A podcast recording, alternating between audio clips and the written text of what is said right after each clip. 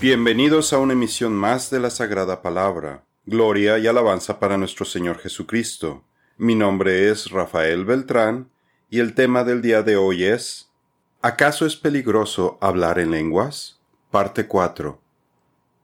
En la emisión anterior comenzamos a ver los peligros de las falsas doctrinas asociadas a la glosolalia y las terribles consecuencias que sufrieron algunos cristianos que se involucraron con grupos pentecostales y carismáticos. También les presentamos el sorprendente testimonio de un expastor carismático, quien renunció a esta denominación después de presenciar terribles fenómenos sobrenaturales que no provenían del Espíritu Santo. Ahora veremos la forma más común en que las personas adquieren la glosolalia, la imposición de manos, cuyo verdadero significado bíblico es tergiversado por estos grupos al enseñar que es un requerimiento para recibir al Espíritu Santo. Quinto, la tergiversación de la imposición de las manos para recibir el don del Espíritu. En las Escrituras vemos que los apóstoles les impusieron las manos a nuevos creyentes, pero lo hicieron en contadas ocasiones, porque la mayoría de los creyentes reciben al Espíritu Santo como parte del milagro de salvación, cuando ponen su fe en Jesucristo, nuestro Salvador. Ahora que tenemos toda la palabra de Dios revelada en las Escrituras, el canon completo, ya no se necesita que nadie le imponga las manos a un nuevo creyente para que reciba el bautismo del Espíritu Santo. Jesús, en su gran comisión, no nos dijo que fuéramos a todo el mundo a imponerle las manos para hacer nuevos discípulos, sino más bien a evangelizarlos. Pablo nos dice que el que escucha el Evangelio de salvación y cree es sellado con el Espíritu Santo. Entonces Pedro les dijo, Arrepiéntanse y sean bautizados cada uno de ustedes en el nombre de Jesucristo, para perdón de sus pecados, y recibirán el don del Espíritu Santo. Hechos 2.38. En él también ustedes, después de escuchar el mensaje de la verdad, el Evangelio de su salvación, y habiendo creído, fueron sellados en él con el Espíritu Santo de la promesa. Efesios 1:13. Existe una mala interpretación dentro del movimiento pentecostal y carismático acerca de la necesidad de la imposición de las manos para recibir al Espíritu Santo, por lo que cuando nuevas personas desean formar parte de un grupo carismático, se les invita a recibir dicha imposición de manos. Pero si esto no es necesario para recibir al Espíritu Santo, ¿acaso estos líderes tienen el poder para acelerar los procesos de Dios? ¿O bien, qué tipo de espíritu es el que reciben las personas que permiten que un líder carismático les imponga las manos? Esta enseñanza en la que basta con que el líder les haga la invitación de pasar al frente y les toque la frente o la cabeza para que reciban inmediatamente el bautismo del Espíritu Santo y hasta el don de hablar en lenguas, la glosolalia, es una tergiversación de las escrituras acerca de lo que realmente sucede cuando se imponen las manos.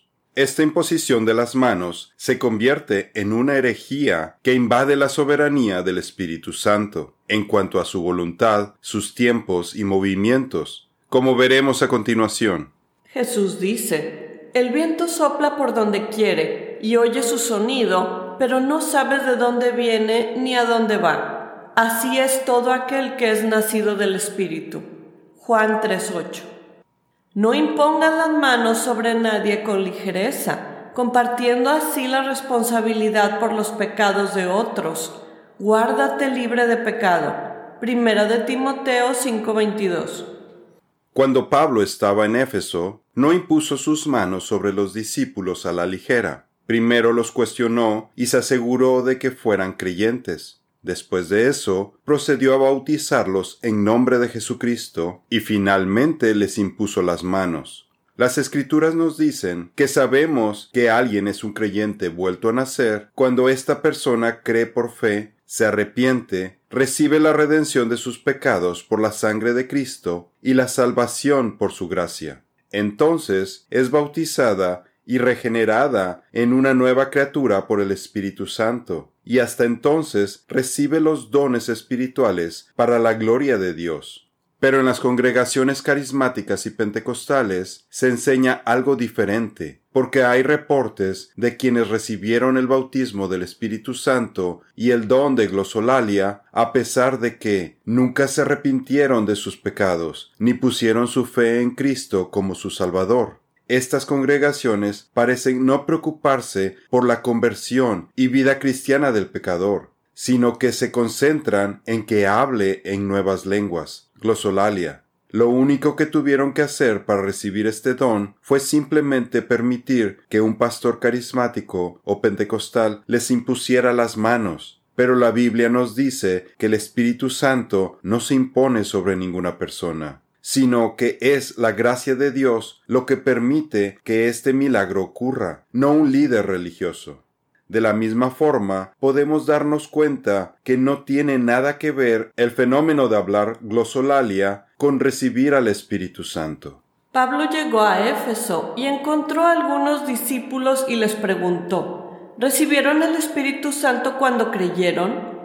Entonces Pablo les preguntó, ¿en qué bautismo pues fueron bautizados? Y Pablo les dijo, Juan bautizó con el bautismo de arrepentimiento, diciendo al pueblo que creyeran en aquel que vendría después de él, es decir, en Jesús. Al oír esto, fueron bautizados en el nombre del Señor Jesús. Cuando Pablo les impuso las manos, vino sobre ellos el Espíritu Santo, y hablaban en lenguas y profetizaban. Hechos 19, 1b al 6. Considere el siguiente ejemplo. En el testimonio de Robert Ashkettle, llamado Say from Soho Club, en la revista Boys, volumen 16, número 9, páginas 16 a la 18 de noviembre de 1968, se relata de lo milagrosa que fue su salvación, explicando que cuando tenía 13 años huyó de casa y empezó a robar por comida. Pronto se relacionó con otros ladrones para robar en tiendas, lo que lo mantenía dentro y fuera de prisión, hasta que conoció a Billy Hill, el líder de una pandilla, quien le ofreció trabajo en uno de sus clubs en Soho, el cual era frecuentado por prostitutas y todo tipo de ladrones. Con sus robos y el dinero del club, pronto abrió su propio club con espectáculos de transvestis, y fue muy exitoso lo que le permitió abrir otros cinco clubs y un café bar. Un día que estaba buscando terrenos para abrir otro café bar, escuchó a un grupo cantando acerca de Jesús, y ellos lo invitaron muy insistentemente a asistir a una reunión del Full Gospel Businessmen's Fellowship el sábado por la noche. Así que fue dos sábados consecutivos y ambas veces se sentó hasta atrás, cerca de la puerta. Pero la segunda vez, cuando el pastor invitó a la gente que buscaba su salvación para que pasara al frente, entonces escuchó una voz que le dijo Ve al frente. Pero no había nadie cerca de él. De pronto volvió a escuchar claramente la misma voz diciéndole Ve al frente. Por lo que fue al frente y cuando el pastor puso las manos en su frente, Robert explica lo que sintió. En ese momento recibía a Jesús en mi vida, sentí un cambio total de mi ser, fui liberado de toda la maldad y pecado, y volví a nacer como un hijo de Dios. En la siguiente reunión, el famoso Derek Prince le impuso las manos para que recibiera el bautismo del Espíritu Santo, y a partir de ahí cerró sus clubs. Este testimonio del supuesto éxito de Robert, publicado en la revista de este grupo pentecostal, no muestra que la gente necesite reconocer, confesar y arrepentirse de sus pecados y entregar sus vidas a Cristo a través de la fe para recibir al Espíritu Santo. Si la persona recibe una imposición de manos o repite la oración del pecador cuando lo invitan a pasar al frente, sin entender lo que implica, o si lo toman a la ligera, sin llegar a un verdadero arrepentimiento, o si siguen en la incredulidad y viviendo como personas del mundo, pues, ¿acaso a pesar de todo ello, estas personas ya han sido salvadas? A pesar de todo esto, ¿podemos esperar que ya hayan recibido al Espíritu Santo y sus dones? ¿Acaso el don de glosolalia es algo cristiano? ¿Acaso la glosolalia es el mismo don que el de hablar idiomas, o más bien se trata de una copia del enemigo?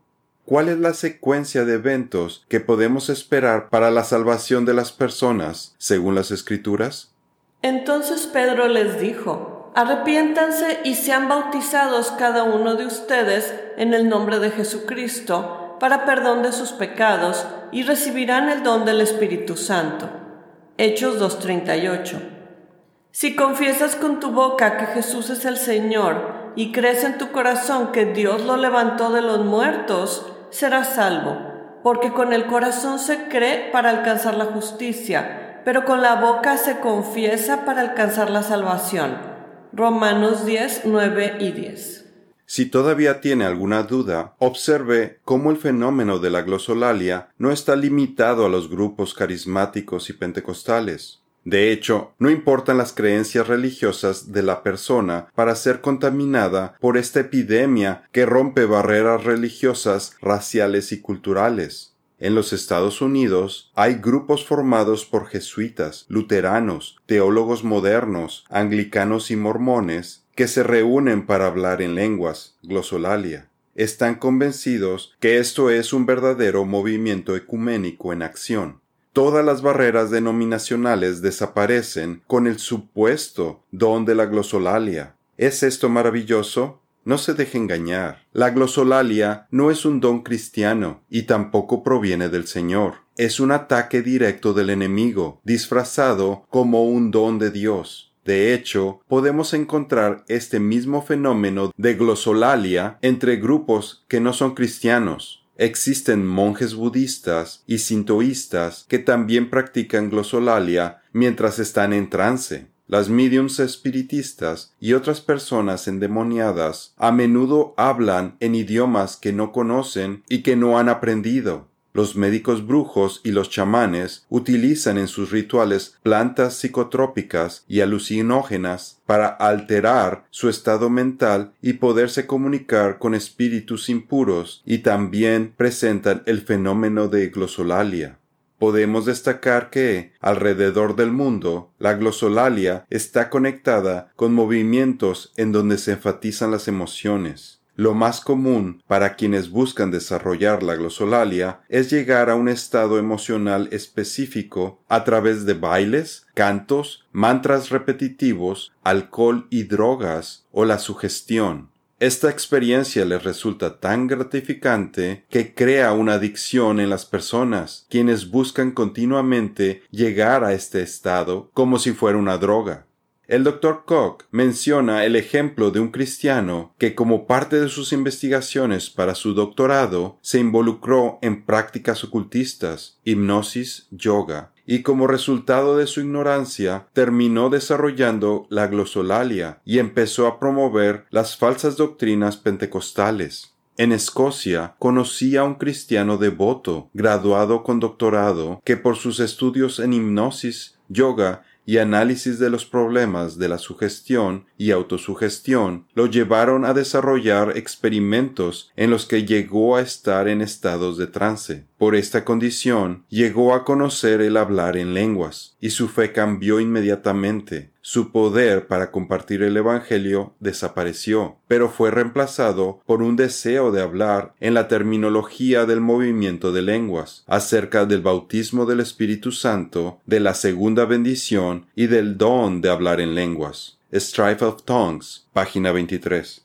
Es peligroso involucrarse en el ocultismo, incluso si se hace como investigación o como parte de algún curso de posgrado el asistir a sesiones espiritistas, consultar brujos, mediums, videntes o psíquicos, lecturas de tarot, de la palma de la mano u otras formas de adivinación, involucrarse con ídolos y demás prácticas prohibidas, incluso el andar viendo películas de terror trae como consecuencia opresión espiritual, incluso entre cristianos. Hasta donde hemos visto, el movimiento de lenguas presenta la misma naturaleza que el de los mediums y los países en donde hay mucho espiritismo, como Nigeria, los Estados Unidos, Filipinas, Inglaterra y Brasil, están experimentando un rápido crecimiento en el movimiento de lenguas, glosolalia. En estos países hay mega iglesias, precisamente por esa predisposición que hay entre muchos de sus pobladores, luego de tantos años de estar involucrados en el ocultismo.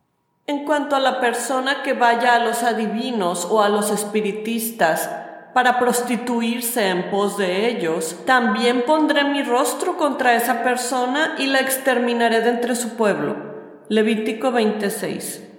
El Dr. Koch nos da un ejemplo de cómo la influencia ancestral del espiritismo afecta a las personas de forma diferente. Lo sorprendente de este caso es cómo la glosolalia divide a las iglesias. Los ministros lamentan las divisiones que este fenómeno ha causado en sus congregaciones. Lo que ha llevado décadas de arduo trabajo para construir es derribado por la inundación de esta falsa doctrina.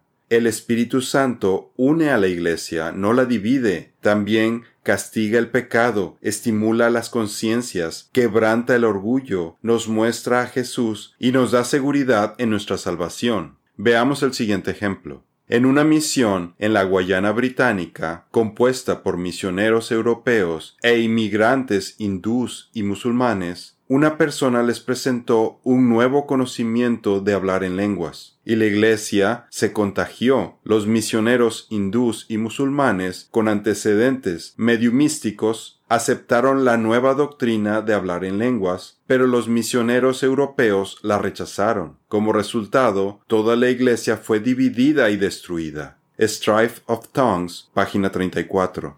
Pero les ruego, hermanos, que se fijen en los que causan divisiones y tropiezos en contra de la doctrina que han aprendido y que se aparten de ellos, porque tales personas no sirven a Cristo nuestro Señor, sino a sus propios estómagos, y con suaves palabras y lisonjas engañan a los corazones de los ingenuos.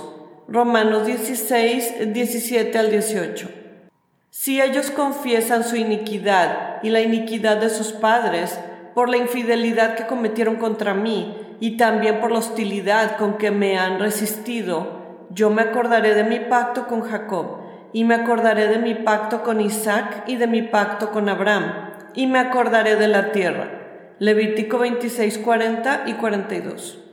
Cuando consideramos lo que implica la salvación por la gracia de Dios, y que sabemos que hemos sido comprados a un alto precio con la preciosa sangre de Jesucristo, no podemos denigrar este preciado regalo divino y eterno a solo una imposición de manos hecha por un ser humano, para que los nuevos creyentes hablen glosolalia. Hay algo satánico en esta teología, Quisiera enfatizar en que no permita que ningún desconocido le imponga las manos, ya sea que tenga la intención de sanarlo, transferirle al Espíritu Santo o alguno de sus espíritus ya que a pesar de que la persona pueda tener buenas intenciones, usted no conoce lo que hay en su corazón, y usted no necesita una imposición de manos para recibir los dones que Dios le quiere otorgar.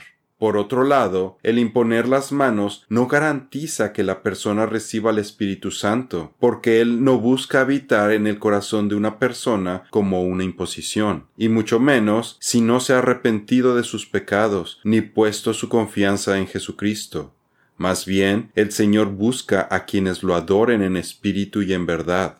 El doctor Koch nos da un ejemplo de un estudiante que insistió tanto en que le impusieran las manos que recibió un espíritu de apostasía. Veamos el siguiente ejemplo.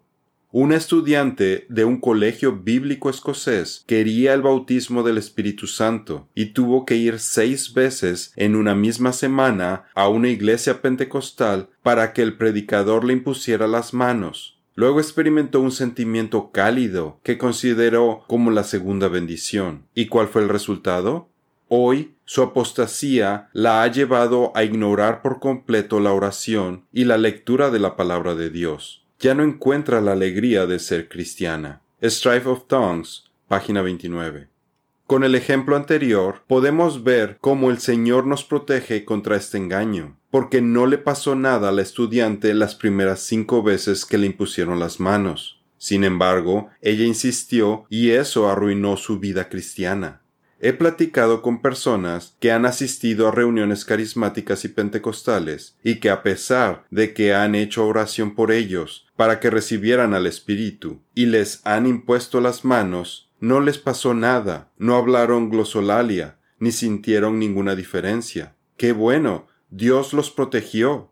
Sin embargo, es muy peligroso insistir. Sabemos que Satanás y sus demonios están constantemente engañando y mintiendo, buscando puertas espirituales abiertas en las personas para robar, matar y destruir. Y cuando alguien le pide a un hombre o acepta su invitación para que lo llene del Espíritu, al imponerle sus manos, está tomando un gran riesgo, porque está abriéndole sus puertas espirituales para que entre cualquier clase de espíritu, en lugar de pedírselo directamente a Jesucristo y al Espíritu Santo. No debería sorprenderle el tipo de espíritu que la persona va a recibir cuando les deja sus puertas espirituales abiertas. Por ejemplo, hay un pastor que ofrece imponerle las manos a las personas que acuden a sus eventos, los cuales tienen un costo para que reciban el espíritu de profecía, ya que tanto él como su esposa se llaman a sí mismos profetas. ¿Acaso puede un creyente esperar recibir este don de profecía simplemente acudiendo a uno de estos eventos? Claro que no. Dios es soberano y su Espíritu es quien distribuye sus dones a los creyentes dependiendo las diferentes labores y ministerios que tengan dentro del cuerpo de Cristo. Esto nos recuerda la historia de Simón Magus, un hechicero de Samaria, quien al ver que las personas recibían al Espíritu Santo cuando los apóstoles les imponían las manos, él codició tener ese poder. Su corazón no era recto, estaba lleno de maldad, envidia y cautivo al pecado. No se daba cuenta que más bien necesitaba buscar la salvación de Jesucristo.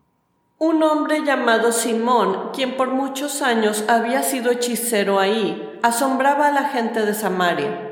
Él los había maravillado con su magia. Cuando Simón vio que el Espíritu se recibía cuando los apóstoles imponían sus manos sobre la gente, les ofreció dinero para comprar ese poder. Déjenme tener este poder también, exclamó, para que cuando yo imponga mis manos sobre las personas, reciban el Espíritu Santo. Pedro le respondió, que tu dinero se destruya junto contigo por pensar que es posible comprar el don de Dios. Tú no tienes parte ni derecho en esto porque tu corazón no es recto delante de Dios, porque puedo ver que estás lleno de una profunda envidia y que el pecado te tiene cautivo. Hechos 8, 9a, 11b, 18 al 21 y 23. La codicia por poderes sobrenaturales abre la puerta a la opresión espiritual.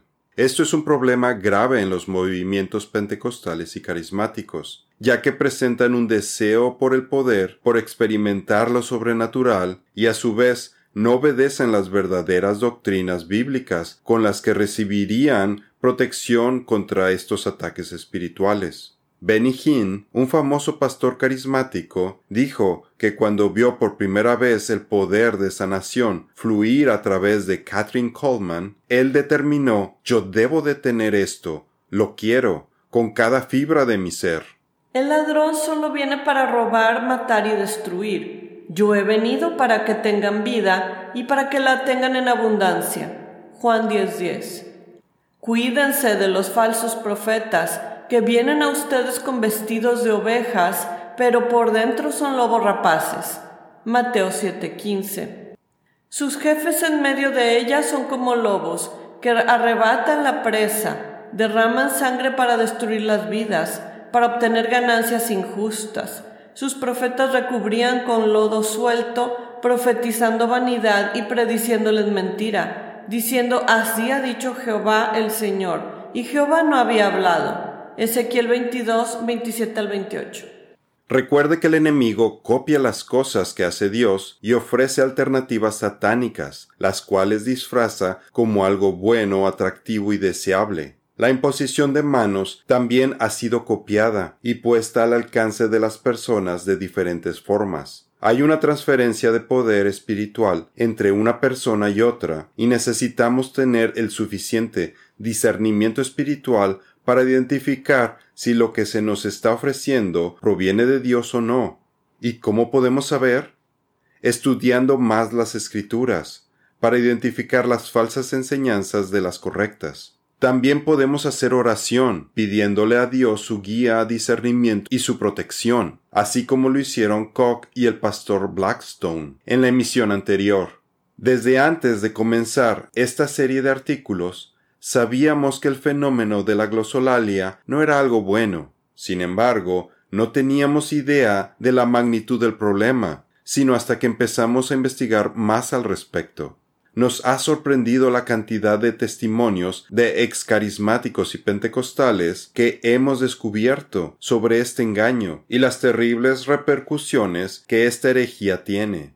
Al principio pensábamos que sería un estudio corto. Sin embargo, al ir investigando, hemos descubierto que el problema es mucho más grave de lo que sospechábamos y por lo mismo hemos decidido incluir más testimonios por la necesidad de compartir con ustedes estas advertencias sobre los peligros de la glosolalia, para que conozcan los planes del enemigo y con la verdad se puedan defender y proteger a sus familiares y conocidos. En la siguiente emisión continuaremos viendo la falsa creencia de que el cristiano que habla lenguas glosolalia es superior también veremos recomendaciones prácticas de qué hacer como cristianos ante estas falsas doctrinas para no verse afectados por estos engaños. El remanente de Israel no hará injusticia ni dirá mentira, ni se hallará en su boca lengua engañosa, porque ellos se alimentarán y reposarán sin que nadie los atemorice. Sofonías 3:13. Esto es todo por el día de hoy. Los esperamos en nuestra siguiente misión que Dios los bendiga.